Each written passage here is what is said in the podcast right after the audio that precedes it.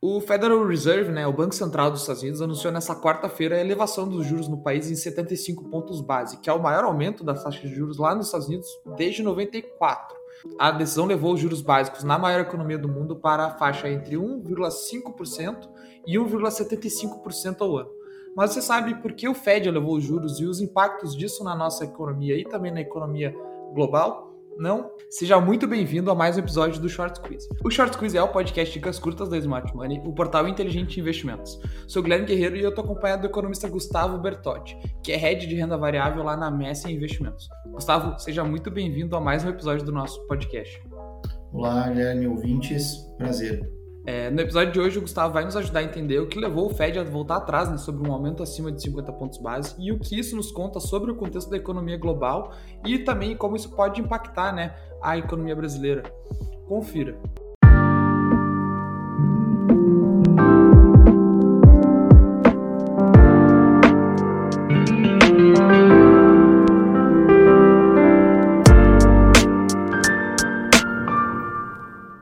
Começando então, Gustavo, lá em maio, na outra reunião do FONC, é, o Powell falou que não elevaria os juros em mais de 0,5 ponto percentual em junho e julho, mas acabou tendo que voltar atrás, né? principalmente por conta dos dados do payroll e da inflação que ainda mostram uma, uma economia bastante aquecida. É, esses 0,75 pontos percentual, eles surpreenderam o mercado, Gustavo? Eu acredito que não, né? Eu acho que se tem uma crítica muito forte em cima da atuação dos principais bancos centrais do mundo e e fala muito da questão dos Estados Unidos, mas também Europa. Tive a Europa hoje, né, fazendo, marcando uma reunião extraordinária de, do Comitê de Política Monetária, né, para mostrar uma postura mais é, contracionista e que está muito preocupada para conter essa inflação global. E, e nós temos um, um, Banco Central americano que, na minha opinião, né, vinha com um tom muito dovish. E, e o comunicado do Powell de maio foi um comunicado que os mercados entenderam que a, a realidade que o, o, mercado americano está passando não condiz com, com a fala que é, a fala mais suave, eu diria, do Fed, né? onde ele passou um comunicado falando em um pico que a inflação teria atingido um pico no mercado americano e, e, ao mesmo tempo teríamos aí uma, fechando as portas para uma elevação maior agora em junho de 0,75 pontos, é, passando uma prescrição de 0,50 pontos. Então a gente pode ver que desde aquele comunicado, posterior àquele comunicado, os mercados começaram a entrar em, correções, entendendo que o discurso não estava de acordo com a realidade. E a gente viu também né, que o maior fator né, nesse período aí, para gente, para muitos especialistas não é, projetarem uma alta de 0,5 até a semana passada, até os dados da inflação principalmente, foi exatamente o fato do Powell ter barrado esse aumento em maio. Porque depois que os dados da inflação saíram na sexta-feira, a, meio que a unanimidade no mercado era que esse aumento teria que vir, né? Tendo o Fed barrado ou não o 0,75 em maio, né, Gustavo? É, é na verdade, o, o, o, mercado já vinha precificando um aumento maior, por isso que eu acho que o aumento hoje de 0,75 foi o correto. É, eu acho que o errado seria vir um, um aumento de 0,50, manter aquela fala, assumir que não errou, né? Que, na minha opinião, acho que o Banco Central americano errou no seu discurso em fechar as portas agora para um aumento um pouco mais elevado. A gente pode ver que até agora os mercados recuperaram um pouco o ímpeto, né? Enfim. Mas eu acho que os dados do CPI que nós tivemos aí, né, onde coloca uma, uma inflação aí nos últimos 12 meses acima das expectativas, a inflação de maio também veio acima das expectativas, somado a um payroll, né, que nós vemos acompanhando também a criação de emprego no mercado americano, é, também acima das expectativas, né, justificam esse aumento maior. Então, eu acredito que os mercados não viram isso como, como uma, uma, surpresa, e pelo contrário, né, acho que a surpresa foi do próprio Powell. Agora ele vem fazendo o seu comunicado, e é onde ele fala que ele, o Fed entendia que, que a inflação já estaria se estabilizando, e que esses dados né, do CPI agora de maio, essa leitura e o payroll, é, justificam uma, um, um, aumento né, na taxa de juros agora em 0,75. Uh, porém, para a próxima reunião, ele já passa né, aqui para julho, principalmente, agosto, uh, 0,75 não será comum, não, não, é algo comum. Né? Então, ele trabalha com uma faixa de 0,50 a 0,75 para a próxima reunião. O que, de fato, nós vamos ter que acompanhar os indicadores econômicos aí para poder ter uma avaliação melhor. O que eu acho é, é que as apostas agora já para o final do ano, né, a gente vê na maioria dos dirigentes do Fed, é de um, uma um juro entre oito dirigentes né, do Fed, né, uma taxa de juros para o final do ano entre 13,25 e 13,5, né, colocando aí a mediana em 13,4. Ou seja, é, é, é, muito difícil você colocar uma prescrição de que esse aumento vai ficar né, numa magnitude menor é, para o mês de julho, visto a pressão inflacionária que nós temos aí. Né? Uh, destaca também que, que muito da decisão ele coloca em cima dos lockdowns na China. Então, o quanto a China, né, principalmente em abril e maio, né, acentuou esses gargalos na cadeia produtiva e somado também aí o, a tensão Rússia e Ucrânia e o quanto isso né, causou uma pressão altista né, nos preços, na inflação global. E falando aí né, da curva da inflação, a gente já conversou para outros conteúdos, né, Gustavo, que controlar a inflação não é uma coisa que acontece do dia para a noite depois que o Banco Central aumenta os juros. Não é o aperto monetário acontecer em um dia e no outro dia a inflação não vai estar controlada. Quanto tempo tu vê hoje, quanto tempo tu avalia hoje que pode levar para que o Fed controle a, a inflação, para que a, os juros passem né, à frente da curva da inflação lá nos Estados Unidos?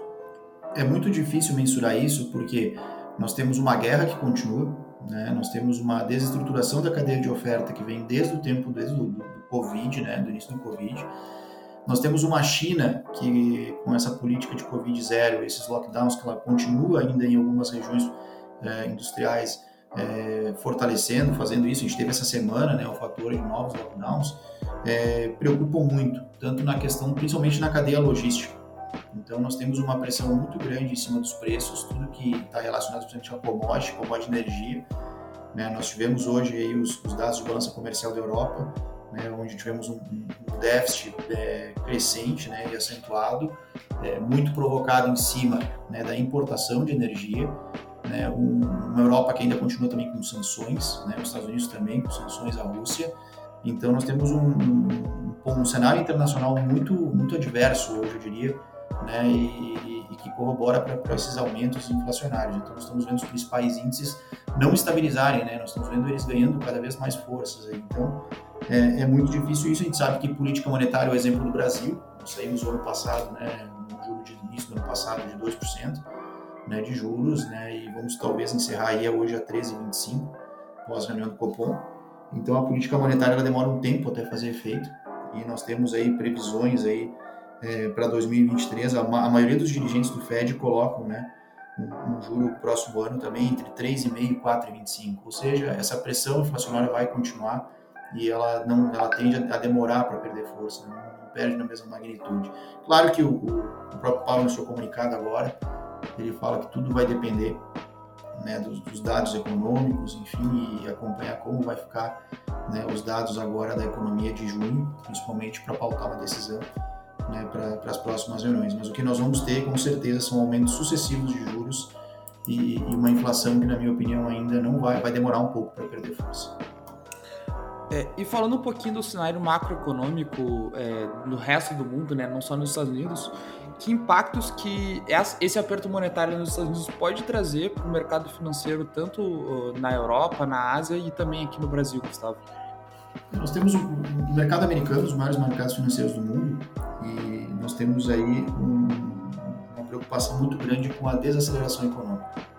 Se pegarmos agora o, próprio comunicado do, do Fed, ele já passa uma previsão de PIB menor para esse ano. Né? Então, as previsões saíram para 2022 de 2,8% de crescimento da economia americana para 1,7%. 2023 de 2,2% para 1,7% e 2024 de 2% para 1,9%. Ou seja, as revisões de crescimento estão sendo revisadas para baixo. Ah, a preocupação que nós temos com esse aperto monetário, essa aceleração do aperto monetário, que na minha opinião está correta hoje, né, e uma, um comunicado do, do Fed mais mais contracionista, mais preocupado com a inflação, ele, ele se tem todo o temor em cima da recessão econômica. Nós já estamos vendo aí hoje no mercado americano a inversão das curvas de juros, ou seja, os títulos de curto prazo, né, com taxas de juros maiores que os títulos de longo prazo, e isso é um sinal de recessão. Então, nós vemos que tem uma preocupação muito grande com o crescimento global. O CDE também revisou o PIB mundial. Então, nós temos que eh, um mundo que hoje é, é, está extremamente preocupado com a inflação e uma das medidas é aumentar juros e aonde nós podemos ter uma recessão global e os indicadores também estão sendo revisados para baixo. Então esse eu acho que é o ponto é um dos pontos extremamente é, preocupantes que nós temos aí que vão pautar os próximos anos. Excelente. E esse short quiz ele vai ficando por aqui. Eu espero que você ouvinte tenha aproveitado esse bate-papo, entendido melhor né, o aumento de juros lá nos Estados Unidos e o que isso representa para a economia. Eu quero por último agradecer a participação do Gustavo Bertotti no programa de hoje. Foi um prazer te receber, Gustavo. Prazer foi meu. Obrigado. O Short Quiz tem um novo episódio semanalmente, trazendo conteúdo toda sexta-feira para te deixar cada vez mais familiarizado com o mercado financeiro. Até o próximo episódio. Tchau, tchau.